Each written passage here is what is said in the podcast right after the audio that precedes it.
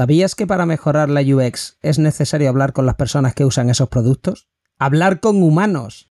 ¿Cómo elimina el investigador de experiencia de usuario su sesgo subconsciente? Con usuarios de todo el mundo, ¿cómo se evalúa la experiencia de usuario de un producto? ¿A distancia? ¿En laboratorios presenciales? ¿Se enfadan mucho los usuarios durante las sesiones de UX Research?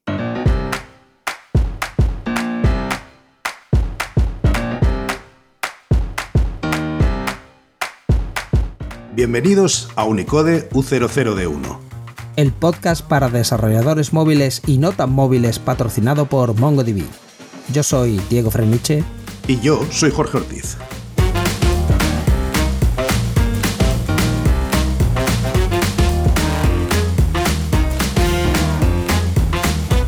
Unicode U00D1. Segunda temporada, episodio 6. UX Research. Hola, bienvenidas y bienvenidos a un nuevo episodio de Unicode U00D1. Hoy tenemos con nosotros a Talía Ayala. Talía, tras realizar el grado de psicología en Pittsburgh State University, decidió hacer un máster en Human Computer Interaction, interacción entre humanos y tecnología, en Georgia Institute of Technology. Actualmente, Talía es UX Researcher en MongoDB, donde trabaja con productos como MongoDB University, Docs y DevCenter. Hola, ¿cómo estáis? Talía, ¿cómo estás, Jorge? La Diego y Jorge, un gusto estar acá. Estoy muy agradecida de tener la oportunidad de compartir hoy un poquito más sobre mi rol y sobre lo que es realmente el UX Research. Encantados de tenerte aquí y además encantados de que deshagas el entuerto, el primero que sale, de decirnos qué es eso del UX Research, porque a los que no estén metidos en el tema seguro que les parece todo un reto. Entonces, cuéntanos, ¿de qué se trata eso? Sí, claro que sí. La traducción de UX Research sería investigación de la experiencia del usuario. Y lo que eso significa es que yo como parte de mi, como parte de mi rol, como parte de mi trabajo, le hablo a las personas que usan nuestro producto e intento entender mejor cómo están usando nuestro producto, cómo podríamos mejorar su experiencia, eh, si están teniendo algún problema, cómo podemos resolver ese problema para en general poder hacer que la experiencia con nuestro producto sea más llevadera, sea más beneficial, que al final puedan como que quitarle el jugo al producto y así también disfrutar de su experiencia usando el producto. Pero un momento, entonces tienes que hablar con, humanos, hablas con personas. O sea, tú tienes esa habilidad especial de, ¿no? ¿Y cómo, cómo hablas con las personas? Quiero decir, ¿hacéis entrevistas cara a cara? ¿Mandas correo electrónico? Hace, o sea, ¿cómo hablas con la gente? Sí, muy buena pregunta, Diego. Y, eh, y, quiero aclarar también que en realidad hay dos como que ámbitos de UX Research. Una parte es lo que sería... Em, es el contacto directo con las personas, como que voy entendiendo más sobre las experiencias directamente y otra parte del UX Research es entender los números, o sea, mirar, por ejemplo, Google Analytics o otras herramientas que están midiendo los comportamientos a través de varias páginas o a través de varios productos. En lo que yo más me enfoco es, como usted dijo, eh, hablar directamente a personas y eso hago a través de distintos métodos. Eh, el método más común son las entrevistas a usuario en las que yo directamente me reúno con personas que tienen cierto perfil que necesito en ese momento y nos reunimos y les hago preguntas. Es bastante parecido a un podcast en realidad, en el sentido de que es una conversación que fluye eh, muy naturalmente. Yo normalmente vengo preparada con preguntas ya que necesito entender experiencias un poco específicas pero normalmente le dejamos al usuario conversar y contarnos naturalmente sobre su experiencia con algo. Y cuando dije que hablo con usuarios que tienen cierto perfil, a lo que me refiero es que en algún momento, hoy por ejemplo, estoy haciendo un proyecto donde muy específicamente necesito hablar con usuarios que no tienen experiencia con mi producto, pero que sí tienen cierta experiencia con ingeniería y usando tal otro producto y quiero preguntarles sobre su experiencia tomando unos cursos online y quiero presentarles un curso nuevo. Así que cuando estuve reclutando para este proyecto, muy específicamente recluto a esas personas. Y así a través de, a través de varios proyectos que hago. aparte de las entrevistas con usuarios, algo que también es muy común, como usted dijo, son las encuestas. Estas encuestas también son enviadas a personas que tienen cierto perfil y la diferencia entre encuestas y entrevistas, por ejemplo, es que las encuestas me ayudan a tener muchas más respuestas a preguntas fijas, pero las entrevistas me ayudan a tener respuestas con más profundidad. Déjame que te haga una pregunta que seguro que te parece muy tonta, pero yo creo que si no has hecho esto nunca, como en mi caso, pues que es una cosa que no está muy clara, o por lo menos para mí no está. Tú has dicho que hablas con la gente, o bien con entrevistas, o bien con encuestas, sobre unos temas concretos, pero ¿quién identifica los temas concretos para que eso, ese segundo paso se dé? O sea, ¿por qué te decides centrar en tal o cual tema para hablar con esas personas? ¿Qué es lo que te lleva a darle más énfasis a esos temas frente a otros que puede tener el mismo entorno?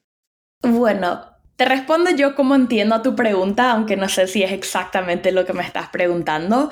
Pero yo trabajo con un equipo bastante grande, o sea, las personas con las que más trabajo directamente son, se llamarían product managers, que son como que administradoras y administradores del producto.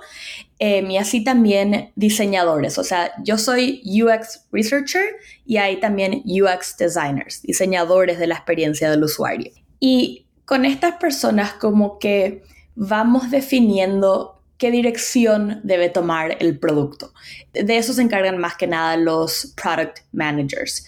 Y para definir la dirección en la que va a ir este producto y la estrategia que debemos tomar, es necesaria la investigación de la experiencia del usuario, porque queremos entender, ok, realmente esta estrategia sería la indicada, sería la que nos llevaría a, a tener éxito o será que esta idea que tenemos para el producto es realmente la indicada, es algo que nuestros usuarios quieren o no. Y para entender todo eso es que vamos identificando qué preguntas queremos hacerle a los usuarios. Y así es como em, vamos definiendo y planeando qué proyectos debo realizar yo, qué clases de preguntas queremos que se respondan y a qué clases de usuarios debo hablarles, como para poder informar esa estrategia y esa visión del producto. ¿Eso responde a tu pregunta? Totalmente. Lo que me queda en el aire es todo lo que estás hablando es a priori. O sea, es como parte del diseño de siguientes versiones del producto. Se hace también este trabajo de UX Research cuando se identifican problemas en lo que ya existe del producto o esa parte no, no entra dentro de tu, de tu trabajo habitual.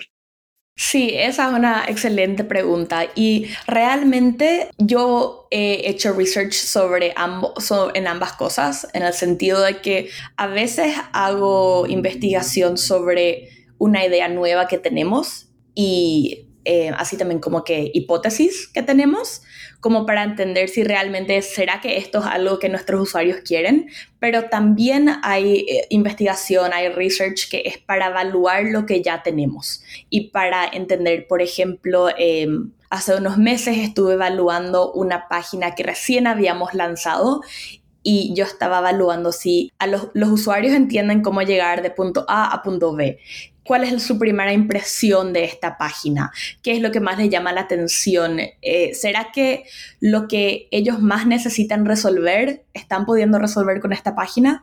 Y como que al evaluar esta página específica, que fue tanto la, la homepage, pero así también las páginas que vienen después de eso, al, hacer, al hacer esa evaluación, voy identificando, ok, ¿dónde tenemos que hacer pequeños cambios? Y dónde nos convendría poner un poco más de, enfocar nuestra atención y poner un poco más de énfasis. Yo tengo una pregunta aquí, eh, que a ver si es interesante o no.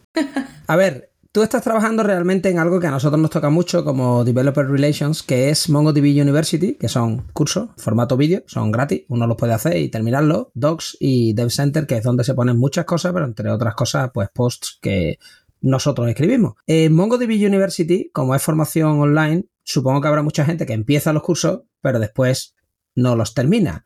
Culpable, culpable yo mismo, ¿no? Soy el primero. Entonces, vosotros dentro del eh, UX Research, ¿estudiáis por qué la gente abandona los cursos o si hay los porcentajes de abandono, dónde la gente se queda o si es que se atascan en algo y no acaban de comprender bien cómo funciona la, plataforma de formación? Lo digo porque en un episodio anterior estuvimos hablando precisamente de este tema, ¿no? Con Free Code Camp y hablábamos de, eso, del porcentaje de gente que abandona también los cursos. Entonces, mm, eh, ¿eso lo habéis mirado? ¿Lo miráis? Me estoy riendo porque el proyecto que estoy haciendo ahora mismo es exactamente sobre eso. exactamente evaluar en los cursos que, que, tenemos disponibles ahora mismo por qué hay usuarios que deciden quedarse en los cursos y terminar y cuál es la diferencia entre esos usuarios y los usuarios que no terminan los cursos. Estoy haciendo ese mismo proyecto ahora mismo. Estoy evaluando también unos contenidos nuevos que tenemos y justamente estoy intentando entender mejor eso ahora mismo. Pues somos unos perezosos, no terminamos las cosas. Empiezas cosas y no las terminas, Diego, acaba los cursos. Pero hay spoilers de, por qué ocurre eso. Em, ahora mismo no puedo hablar de eso.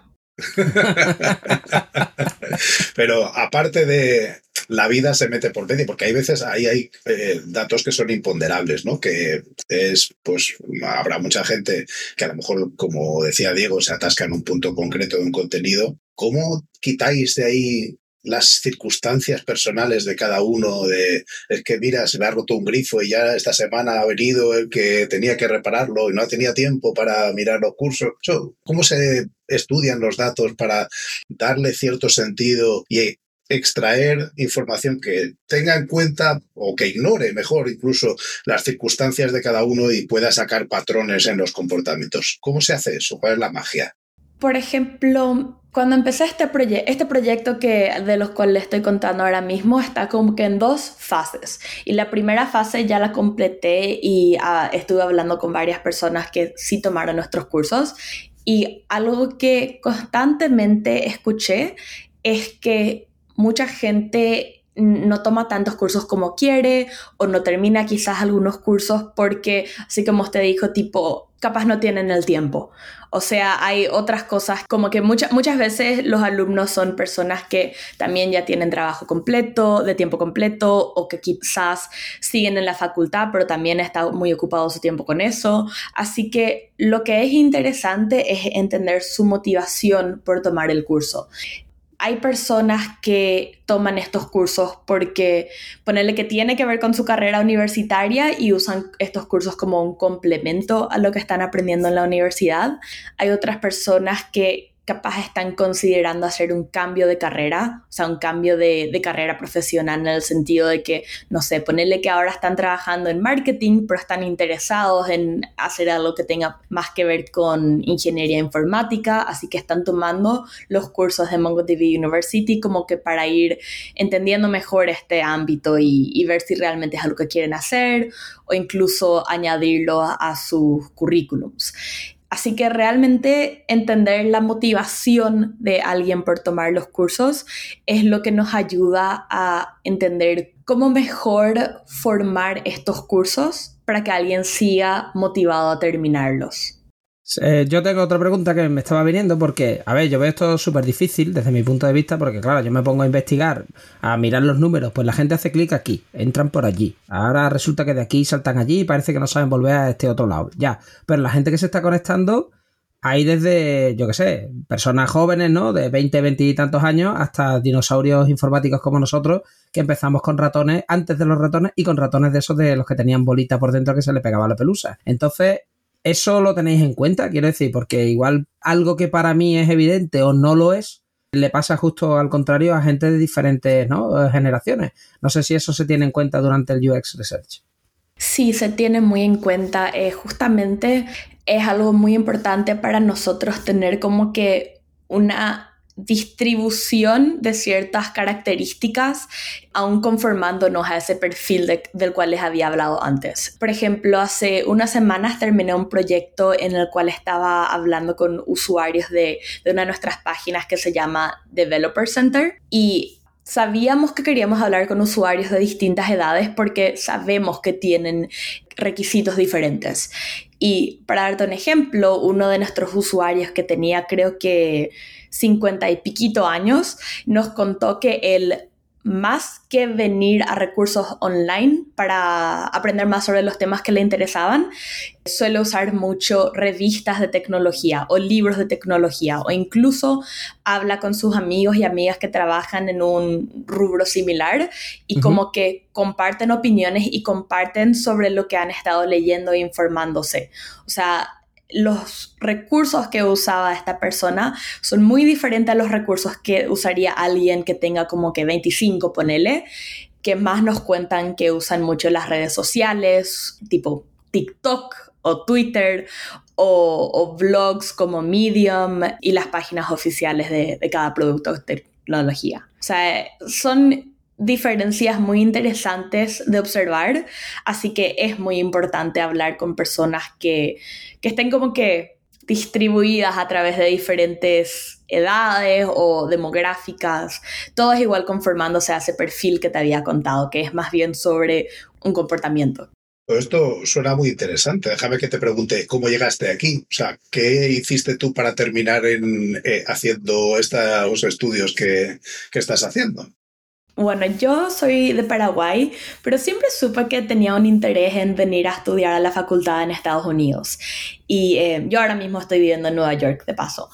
Cuando recién vine a Estados Unidos a empezar la facultad, primero yo estaba como marketing y comercio internacional, que me gustaba, pero no sabía si era algo que quería hacer a la larga. Eh, luego empecé psicología, que, que, me gustó mucho, pero igual yo sabía que no quería seguir necesariamente una carrera profesional típica de psicología.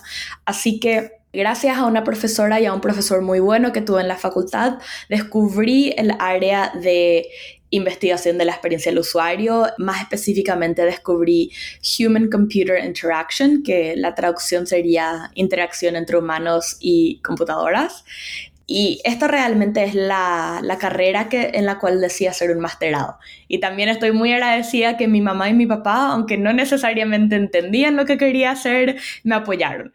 Y mediante el apoyo de ellos y de mis profesores, empecé este masterado de HCI, Human Computer Interaction, en Georgia Tech. Y ahí fue cuando me di cuenta que, wow, realmente me fascina esta área. O sea, es muy típica que al hacer este masterado o terminas siendo UX Researcher, que es lo que soy yo, o UX Designer. Eh, en resumen, o, o sos tipo estás más por el lado de la investigación o más del lado del diseño. Y yo siempre como que estuve más por el lado de investigación, ya que venía desde un pasado de psicología y como que era como que una transición natural, por decir así.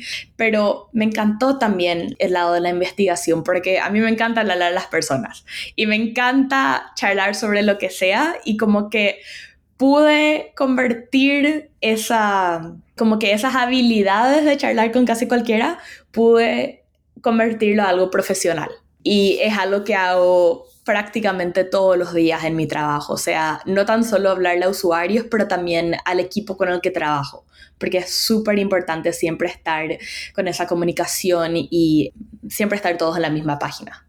Y además de esos estudios que estabas comentando y toda esa formación y todo esto que has aprendido, o sea, es fácil una vez que ya tienes que el, conocimiento encontrar trabajo en este área. ¿Tuviste mucha suerte o es que hay mucho trabajo? ¿Cómo ves tú el mercado para la gente que quiere hacer lo que tú? Bueno, en mi experiencia específica yo creo que tuve muchísima suerte porque, bueno, el programa de masterado que yo hice es de dos años y siempre a la mitad, o sea, al terminar el primer año, nos recomiendan hacer una pasantía. Nos recomiendan así muy fuertemente hacer una pasantía porque al tener esa pasantía luego es, es como que el puente que necesitas para llegar a un trabajo de tiempo completo. Así que yo, así como con mis compañeros y compañeras, estuve aplicando a miles de pasantías a esos dos primeros semestres del masterado, pero cuando digo que tuve suerte es porque alguien de, de MongoDB, la empresa en la que actualmente estoy trabajando, me escribió a mí y me dijo, hola, tipo, acabo de encontrar tu currículum y tu portafolio y realmente nos parece que tenés un perfil muy bueno para este rol específico. Y en resumen, me pidió para agendar una llamada y así empezó mi proceso de entrevistas con MongoDB. O sea, alguien encontró mi portafolio y mi currículum y le encantó y así empezó la conversación. Y tuve una pasantía con MongoDB ese verano, luego hice una segunda pasantía y ahora estoy con ellos como de tiempo completo. Así que por eso como que doy eso como que de disclaimer de que yo realmente tuve mucha suerte. Pero en general digo que esta es una carrera para la cual ahora mismo hay mucha demanda y como que yo noto que se le da mucho más importancia ahora mismo a esta carrera y cada vez más importancia. Así también hay mucha gente ahora que se dio cuenta de eso y se está formando para entrar a este ámbito. O sea, hay mucha demanda, pero también hay muchas personas que, que están empezando a entrar a esta área. Y tanto que tiene que haber demanda. Es que si pensamos un poco, ¿no? Los primeros computadores se programaban uniendo cables. O sea, el programa era conectar circuitos utilizando cables como eran con las líneas de teléfono súper antiguas, ¿no? Después alguien se dio cuenta de que, oye, usando interruptores esto era más fácil que mover cables porque te equivocas menos, ¿no? Ya los interruptores están unidos por dentro y solo tienes que saber qué interruptores pulsar para meter los unos y ceros en memoria. Y después alguien avanzó y dijo, usemos tarjetas perforadas y luego ya medios magnéticos y todas estas cosas, ¿no? Se forzó a la gente a utilizar consolas utilizando un teclado como el de una máquina de escribir que era más o menos similar y fíjate tú el avance que se ha ido haciendo a partir de los años 80, introduciendo el ratón, las interfaces gráficas de usuario y todos estos conceptos que, tratan de simular lo que es el, un escritorio, que sería una mesa con papeles que se mueven, que son las ventanas, botones, cosas pulsables, cosas que puedes arrastrar y soltar. Entonces, todos estos paradigmas de uso que hoy día nos resultan tan normales, en algún momento han estado en un laboratorio. O sea, en algún momento ha habido alguien que ha dicho, no, no, es que la manera normal o natural de un humano de interactuar con una máquina debe ser esta. Y hemos pasado del teclado puro a los interfaces con ratón a hoy día que le puedes hablar directamente a la máquina. Que es que eh, yo, yo creo que muchas veces no nos paramos a darnos cuenta que vivimos en el futuro, ¿no? Y que es como, oye, que es que puedo hablarle a la máquina y hay algo que entiende, no solamente transforma mis frecuencias en palabras, después pone todas esas palabras una detrás de otra y dice, ah, que este me está hablando en español o en inglés o en lo que me esté hablando y ahora vamos a entender lo que me pide y una vez que me pues ya le doy yo la respuesta, o sea que la cosa tiene su tiene su gracia. ¿Tú piensas que el futuro del UX Research va a ser cada vez más grande? Lo digo porque, hombre, claramente, imagínate tú el UX Research que habría con lo de los cables, ¿no? Ahora que ya se puede, ¿no? Entonces, ¿tú, ¿tú ves que esto seguirá creciendo? O sea, ¿tú piensas que tu equipo va a seguir creciendo y que cada vez esto va más? O... Sí, yo creo que sí, porque creo que, o sea, las personas se van dando cuenta de los beneficios de, del UX y de los beneficios de que los productos sean fáciles de usar y divertidos de usar. Y yo, por ejemplo, pienso en WhatsApp, que el sistema de mensajería yo uso mucho con mi familia, por ejemplo, y me acuerdo que hace una década, cuando lo empezaba a usar con mi familia, era bastante básico comparado a lo que mm. es ahora. Por ejemplo, es importante recordar que antes no se podían enviar notitas de voz, no se podían enviar audios o no se, no se podían crear grupos, por ejemplo. Menos mal. Qué bendición, sí. Perdona, se nos ha notado la edad a los dos, sí, sí. Sí, sí. No, qué simpático que digan eso, porque creo que yo recibo más audios de, no sé, de mi mamá, mi papá, mis abuelos, de, que cualquier otra persona. pero, pero a lo que me refiero es que con los años eh, el equipo de UX de WhatsApp se fue dando cuenta de cómo WhatsApp es usado realmente. Y, por ejemplo, muchísima gente ahora tiene grupos de WhatsApp y envía notitas y hay también cosas más divertidas, por decir así, como enviar stickers o dibujitos en el WhatsApp o, o GIFs y cosas así. Y todo eso es parte de la experiencia del usuario. O sea, todo eso eh, yo sé que fue investigado y diseñado por gente que trabaja en roles similares a los míos. Y son cosas que como que se vuelven invisibles para nosotros en el sentido de que no nos damos cuenta realmente de todo el proceso que fue implementar esas cosas. Y, yo ni siquiera estoy mencionando por la parte de ingeniería, pero más por la parte de investigación y del diseño, pero son cositas que se van agregando a nuestra experiencia sin que nos demos cuenta y ahora son parte de nuestro día a día. A ver, una reflexión, lo digo porque a mí me pasó, no sé si era con WhatsApp o cuando tenía, o con otra aplicación de esta de mandar notas de voz, que yo nunca había mandado, la primera vez que lo fui a mandar, claro, yo soy de una generación de pulsar un botón, hundir un botón para grabar y, hundir un botón para parar, ¿no? En los aparatos, ¿no? Eh, que siempre he utilizado. Entonces, eh, la idea esta de tap and hold, o sea, de pulsa y mientras lo tengas pulsado empiezas a hablar y cuando lo sueltas se manda, yo entiendo que eso es claro, ya cuando ya comprendí que lo que tenía que hacer era eso, ¿no? Porque antes me había hinchado a mandar notas de, de cero segundos vacías, ¿no? Porque claro, yo tocaba, soltaba y cuando iba a grabar decía, esto, esto no está grabando, ¿no? Entonces, estoy seguro que alguien había hecho pues un estudio de esto, ¿no? Había estudiado la experiencia de usuario y había dicho, pues ah, igual hay gente que se queda frustrada, pero son los más torpes, ya se darán cuenta que lo que tienen que hacer es tap and hold. Eh, mi pregunta es, si tú encuentras, o sea, lo más parecido a un bug que vosotros encontráis es este tipo de cosas. Por ejemplo, torpes como yo, mandando notas de audio de cero segundos porque no sabe que tiene que hacer tap and hold. Imagínate que tú encuentras un bug o un problema de esto en una de vuestras páginas. Ahora tú te conviertes en la jefa del project manager o la jefa del diseñador o la jefa del, del ingeniero de frontend para decirle hay que arreglar esto o esto cómo va. Me río eh, solo por, por, la frase de la jefa. la manera en la que en la que yo como que enfrentaría ese tema sería entendiendo bien por qué es un problema. Y por ejemplo, en el ejemplo que usted dio es porque como dijiste, estamos acostumbrados a apretar un botón y y no tener que mantenerlo apretado, ¿verdad? Bueno, así que ahí como que identifico, ok, esta es la razón del problema, y este es el problema. El problema es que se van enviando notitas de voz vacías, ¿verdad? Ese es un ejemplo, pero yo cuando estoy escribiendo mis reportes o presentando sobre cosas así, doy el contexto, explico el problema y doy alternativas de cómo podríamos enfrentar ese problema. O sea, por ejemplo, lo que hizo WhatsApp fue, eh, tiene ahora pequeñas instrucciones que no, sé exactamente qué dice, pero como que te indica que tenés que mantener el botón mm. apretado, ¿verdad? Esa es una solución. Otra solución pudo haber sido eh, cambiar el mecanismo de las notas de voz y hacerlas así como usted dijo, de que apretas una vez, se graba la notita y capaz luego apretas otro botón. Pero hay muchas maneras de resolver el problema y yo pocas veces doy una sugerencia específica, en el sentido de que yo no, yo no necesariamente diría, mira, este es el, esto es lo que está pasando, este es el problema, esta es la razón del problema, esto es lo que tenemos que, hacer. Yo normalmente no digo esto es lo que tenemos que hacer, sino que más bien doy sugerencias o digo, eh, los usuarios dijeron que tal cosa les, sería, les haría esto más fácil.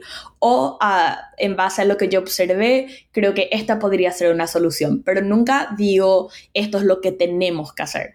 Porque al, hacer esta investigación, como que colaboramos con los diseñadores y diseñadoras, las personas que hacen el product management, eh, administración del producto, como que colaboramos para hablar de, ok, esto es lo que está pasando, ¿cómo podemos resolver este problema? O sea, es, una colaboración. No es que yo les estoy diciendo, este es el problema y esta debe ser la solución, sino que la parte de la solución es como que bastante flexible. Entendido. Si acepta sugerencias, por favor no le pongáis notitas de voz a los documentos ni a Yokomo University. Pero además de eso, yo, o sea, lo que dices que la solución es colaborativa, lo veo y veo que, que tiene que haber distintas opciones, pero al final la decisión final de, de dónde viene, del product management, o sea, de quien decide eh, la estrategia de producto o, o, cómo se articula esa, porque al final tú pones encima de la mesa una serie de alternativas o al menos observaciones de lo que podría ser mejor o peor, pero al final alguien tiene que decidir y, alguien tiene que implementar. Entonces, ¿la decisión viene de Product Management típicamente o...? Diría que, o sea, igual es difícil decir quién da la decisión final. En mi experiencia viene más bien de los diseñadores y diseñadoras, porque ellos son los que están creando un prototipo de, ok, mira, esta puede ser la experiencia y este diseño resuelve tan, tales problemas y luego ese diseño se como que se revisa de vuelta conmigo y también con los product managers y vamos hablando de, de por qué el diseñador o diseñadora tomó tales decisiones y nos explican por qué lo hicieron. Y como que de vuelta es algo que es una colaboración, pero diría que mucho tiene que ver sobre cómo los diseñadores y diseñadoras interpretan mi trabajo y lo que yo les estoy presentando y cómo ellos piensan que se podría solucionar. Y es una gran parte de su trabajo, o sea, los diseñadores y diseñadoras de la experiencia del usuario justamente eh, están como que su formación es también entender los problemas y el contexto que estoy dando yo y, e idear cómo se podría enfrentar esos problemas. O sea, justamente es una gran parte de su trabajo. ¿Y cómo eliminas tu propio sesgo? ¿Cómo eliminas tu bias en, en lo que estás opinando? ¿Cómo haces para no decir, a ah, esto yo lo veo difícil, luego tiene que ser difícil para todo el mundo, o esto yo creo que es obvio y tiene que ser obvio para todo el mundo? ¿Cómo consigues quitarte tú de medio de la ecuación en las recomendaciones que haces? Justamente recordándome de siempre basar mis opiniones y lo que yo estoy diciendo en lo que observé de parte de los usuarios cuando yo digo ponerle, mira, en esta página este botón realmente no se ve muy bien, debo acordarme de decir que la razón por la que yo creo que este botón no se ve muy bien es porque cuando evalué con usuarios y usuarias, ellos expresaron que no encontraban este botón. O yo observé que cuando les pedí que, que hagan algo utilizando este botón, les tomó tantos segundos en llegar al botón y poder realizar esta tarea correctamente. También quiero agregar una pequeña nota de decir que al comienzo yo hablé sobre encuestas y también entrevistas, pero la realidad es que uso una variedad de métodos. Es más fácil nomás decir entrevistas porque eso es como que algo que todos conocemos y la mayoría de mis métodos son en un formato similar, pero hay muchos métodos diferentes. Pregunta, a ver, eh, Microsoft en los 90 era famoso porque ya tenía eh, labs de estos de, Entonces se llamaban de usabilidad, ¿no? Eran, ponían a una persona y lo grababan con... Eh, quizás un poco intimidatorio porque te metían en una habitación con cámaras y además grandotas de estas, ¿no? De los años 90 grabándote de vídeo y te ponían a utilizar un programa, entonces se daban cuenta si la gente pues no sabía realmente qué, cuál era el siguiente paso porque empezaban a mover el ratón así como en círculos o, de manera nerviosa o, o empezaban a hacer clic en muchos sitios porque no sabían bien realmente, bueno, no veo dónde tengo que darle para que esto haga lo que yo quiero, ¿no? Hoy en día, yo sé que hay labs de estos que ya son virtuales, que tú haces sesiones conjuntas de vídeo y tal, ¿no? ¿Eso cómo lo hacéis? O sea, ¿Hay un laboratorio físico al que lleváis a personas eh, y las metéis allí dentro? ¿O esto ya se hace todo por internet? ¿O puedes contar un poco? Sí, esa es una muy buena pregunta. Em, generalmente yo hago esos test de usabilidad virtualmente. O sea, yo tengo usuarios a través de todo el mundo y ponerle que eh, estamos en una videollamada, ponerle que ellos compartan su pantalla y yo veo cómo están interactuando, ¿verdad? Veo a dónde está yendo su mouse, eh, me cuentan sobre su experiencia a medida que están yendo sobre, están haciendo lo que sea que estén haciendo y también yo les pido que compartan su video, o sea, que, que yo pueda ver sus caras, porque también es súper importante y yo ya como que aprendí a reconocer cuando veo que alguien está capaz diciéndome tipo, ah, sí, entiendo, pero yo veo en su cara que realmente no están entendiendo. Y ahí es cuando les pregunto más.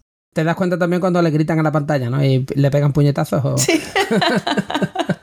sí, aunque disimulan muy bien, pero sí. Esa es la mayoría, la mayoría de las veces hago estas sesiones virtualmente, tan solo porque también por la pandemia, ¿verdad? Como que nos tuvimos ah, que mover a un modelo bastante virtual, pero así también quiero comentar que eh, en los últimos meses tuve la oportunidad de hacer estas sesiones en persona. Por ejemplo, tuvimos un evento en junio llamado MongoDB World, que es como que una conferencia bastante grande que hizo MongoDB y en esa conferencia tenía como que un área donde estaba yo con algunos miembros de mi equipo y teníamos laptops y monitores disponibles y venía, venían usuarios de MongoDB y les pedíamos que hagan cierta tarea, así que eso estábamos haciendo en persona. Y teníamos todo, teníamos como que un, una área equipada y preparada para hacer estos tests y realmente a mí me encantó poder hacerlos en persona, pero en general yo hago estos tests eh, en modo virtual. Y es como si tuvieras animalitos en el zoo. O sea, que decir que al final esos usuarios, tú vas y los miras como cuando vas al zoo y miras cómo se comportan los animalitos. Eh, ¿Los miras a nosotros como usuarios así o...?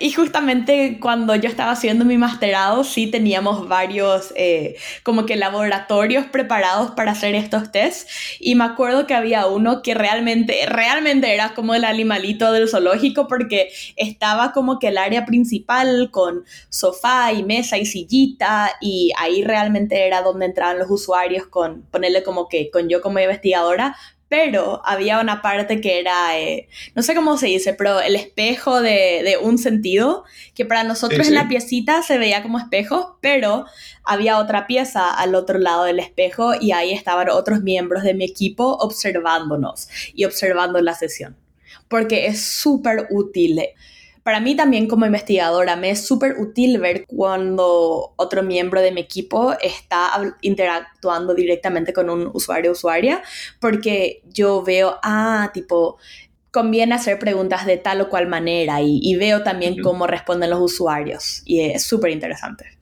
Y, ya que hemos entrado en la dinámica de compararlos con un zoológico, ¿cómo se hace la parte de premio? O sea, ¿se le, ¿hay incentivo en la tarea o no? ¿O las tareas son no incentivadas? ¿Eso importa? ¿Cambia el comportamiento de la gente si tú le dices, a mí me han ofrecido alguna vez participar en alguna de estas y me han dicho, y te damos una tarjeta de Amazon de no sé cuántos euros. O no sé, no sé si, si hay algún tipo de recompensa o si hay algún tipo de incentivo para hacer la tarea bien.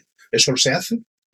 Sí, sí, es muy común eh, dar incentivos y recompensa, más que nada porque sería muy difícil conseguir suficientes personas que quieran dedicar, ponele 45 minutos o una hora de su tiempo a un test si no tienen nada a cambio, ya que especialmente son personas que trabajan o que están estudiando y justamente eh, le pedimos ponerle una hora de su tiempo a cambio de una tarjeta de, Amazon, como dijo usted, de tantos dólares. Es muy común cuando estuve haciendo estas sesiones en la conferencia MongoDB World, los incentivos eran más bien como que pequeños cuadernos y bolígrafos y calcomanías, cosas así, o sea, swag, como se le dice, y realmente era impresionante ver cómo la gente venía directo donde estábamos porque querían los cuadernitos y se comprometían a hacer las sesiones en ese momento para llevar el cuadernito. O sea, es súper importante ofrecer algo de recompensa porque así también estamos como que asegurando de conseguirle a las personas con el perfil que estamos buscando. Vale, y cuando ya tienes a toda esa gente motivada, los has sentado allí, has extraído los datos, habéis hecho las observaciones, o sea, hay algún marco en el que esas iteraciones se producen, porque entiendo que vais mirando cada vez cosas distintas del mismo producto. O sea, ¿es un marco de mejora continua? ¿Hay algún tipo de particularidad en, el, en cómo se trabaja en esto? O sea, ¿cómo se vuelve otra vez a tomar nuevas eh, referencias o repetimos el mismo test de antes o vamos a cosas distintas? ¿Qué es lo que hacéis? Depende, pero sí voy a decir que normalmente no hablamos con los mismos usuarios, en el sentido de que ponerle que yo esté evaluando una primera versión de una página con un grupo de 10 personas. En base a lo que dicen esas 10 personas, cambiamos un poco la página y luego vuelvo a realizar yo otra evaluación. Esa segunda evaluación sería con un grupo diferente de 10 personas, justamente porque queremos asegurar de estar escuchando sobre usuarios diferentes. Y eh, sería un problema si siempre estamos escuchando solamente del mismo grupo de personas, porque capaz lo que esas personas necesitan es muy específico a ellos 10, pero no aplique a todos. Así que es importante para nosotros que, aplique a, la mayor cantidad de, usuarios posible. Entonces, toda esa información que recogéis se organiza en forma de alguna cosa, o sea, ¿cómo le dais contexto a esto? ¿Cómo, Tú has dicho que parte de tu trabajo es ofrecer información a, los diseñadores, al product manager. ¿Cómo le das contexto a, esa, a cada una de esas mediciones, a esas observaciones que hacéis? Bueno, yo al final de cada proyecto, una parte muy importante de, de mi rol es volver a leer y revisar todo lo que yo he escuchado de usuarios y crear primero un reporte, como que un reporte a lo que la gente puede usar de referencia, pero también hago una presentación con todas las personas que, que, estén involucradas en el proyecto y yo presento sobre, sobre qué fue el proyecto, por qué hicimos el proyecto, qué clase de preguntas queríamos responder y qué fue lo que escuchamos de usuarios, ¿verdad? Y durante esas presentaciones es tan importante usar como que la narrativa como una herramienta de trabajo. Y a lo, a lo que me refiero es que no es suficiente tan solo decir de los 10 usuarios, 9 dijeron tal cosa. O de las 1.500 personas que respondieron a esta encuesta, 1.300 dijeron tal cosa. Es súper importante dar contexto en la forma de historia y poner una narrativa y explicar como que dar contexto, explicando que, bueno, los usuarios normalmente llegan a este producto cuando están en tal situación. Y si están en, otra, en esta otra situación, usan el producto de esta otra manera, ¿verdad? Y como que vas explicando y dándole forma a la información, porque ese contexto es importantísimo para que la información tenga sentido.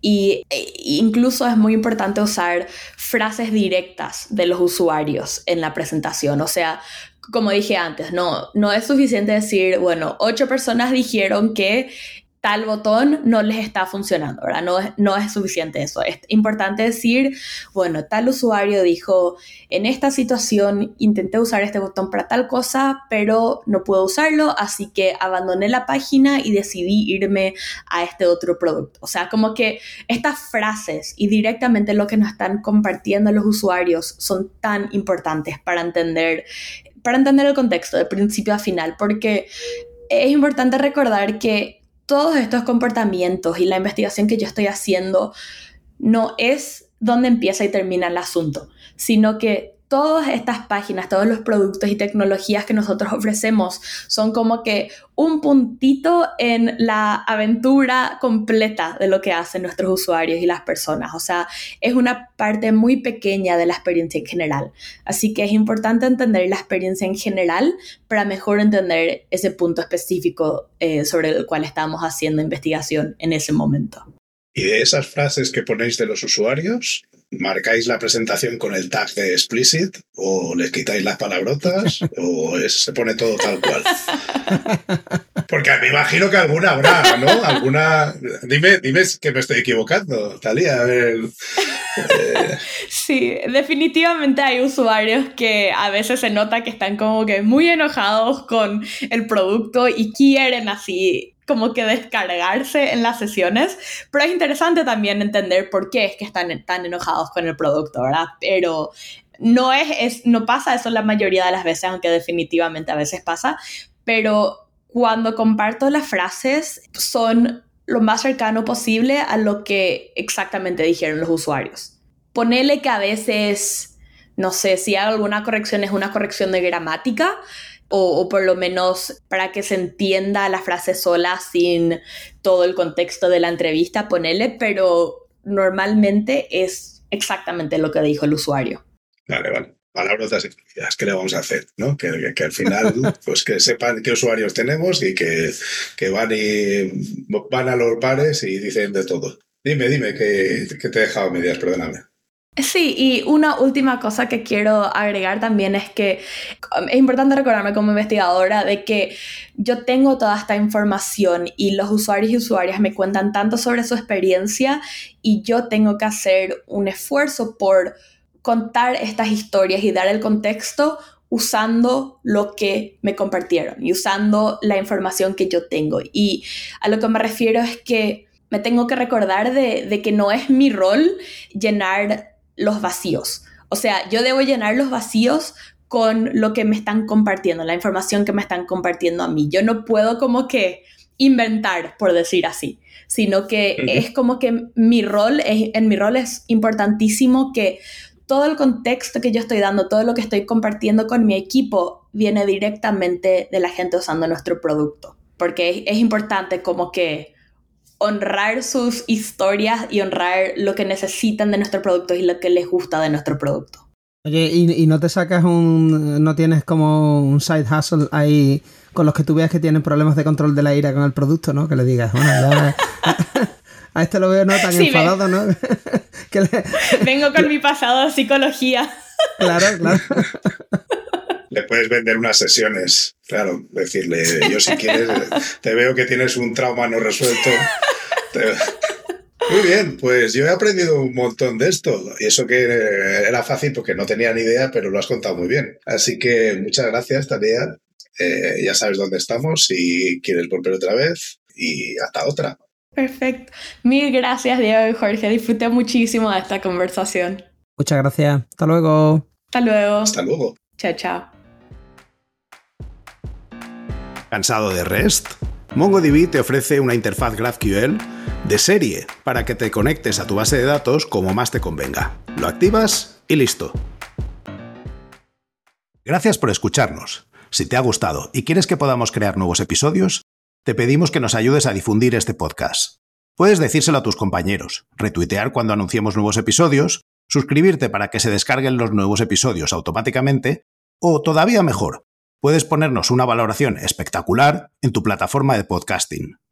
Si tienes sugerencias sobre cómo podemos hacerlo mejor, propuestas de invitados o contenidos, ponlo en un tuit mencionando a Diego, arroba de Freniche, o a Jorge, arroba JD Ortiz.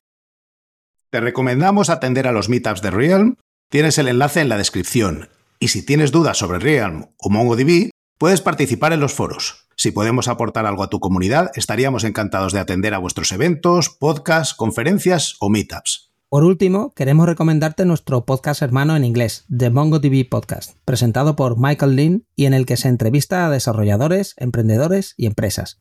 Lo tienes disponible en las principales plataformas de podcasting. Esto es todo por este episodio de Unicode U00D1 Podcast. Hasta la semana que viene.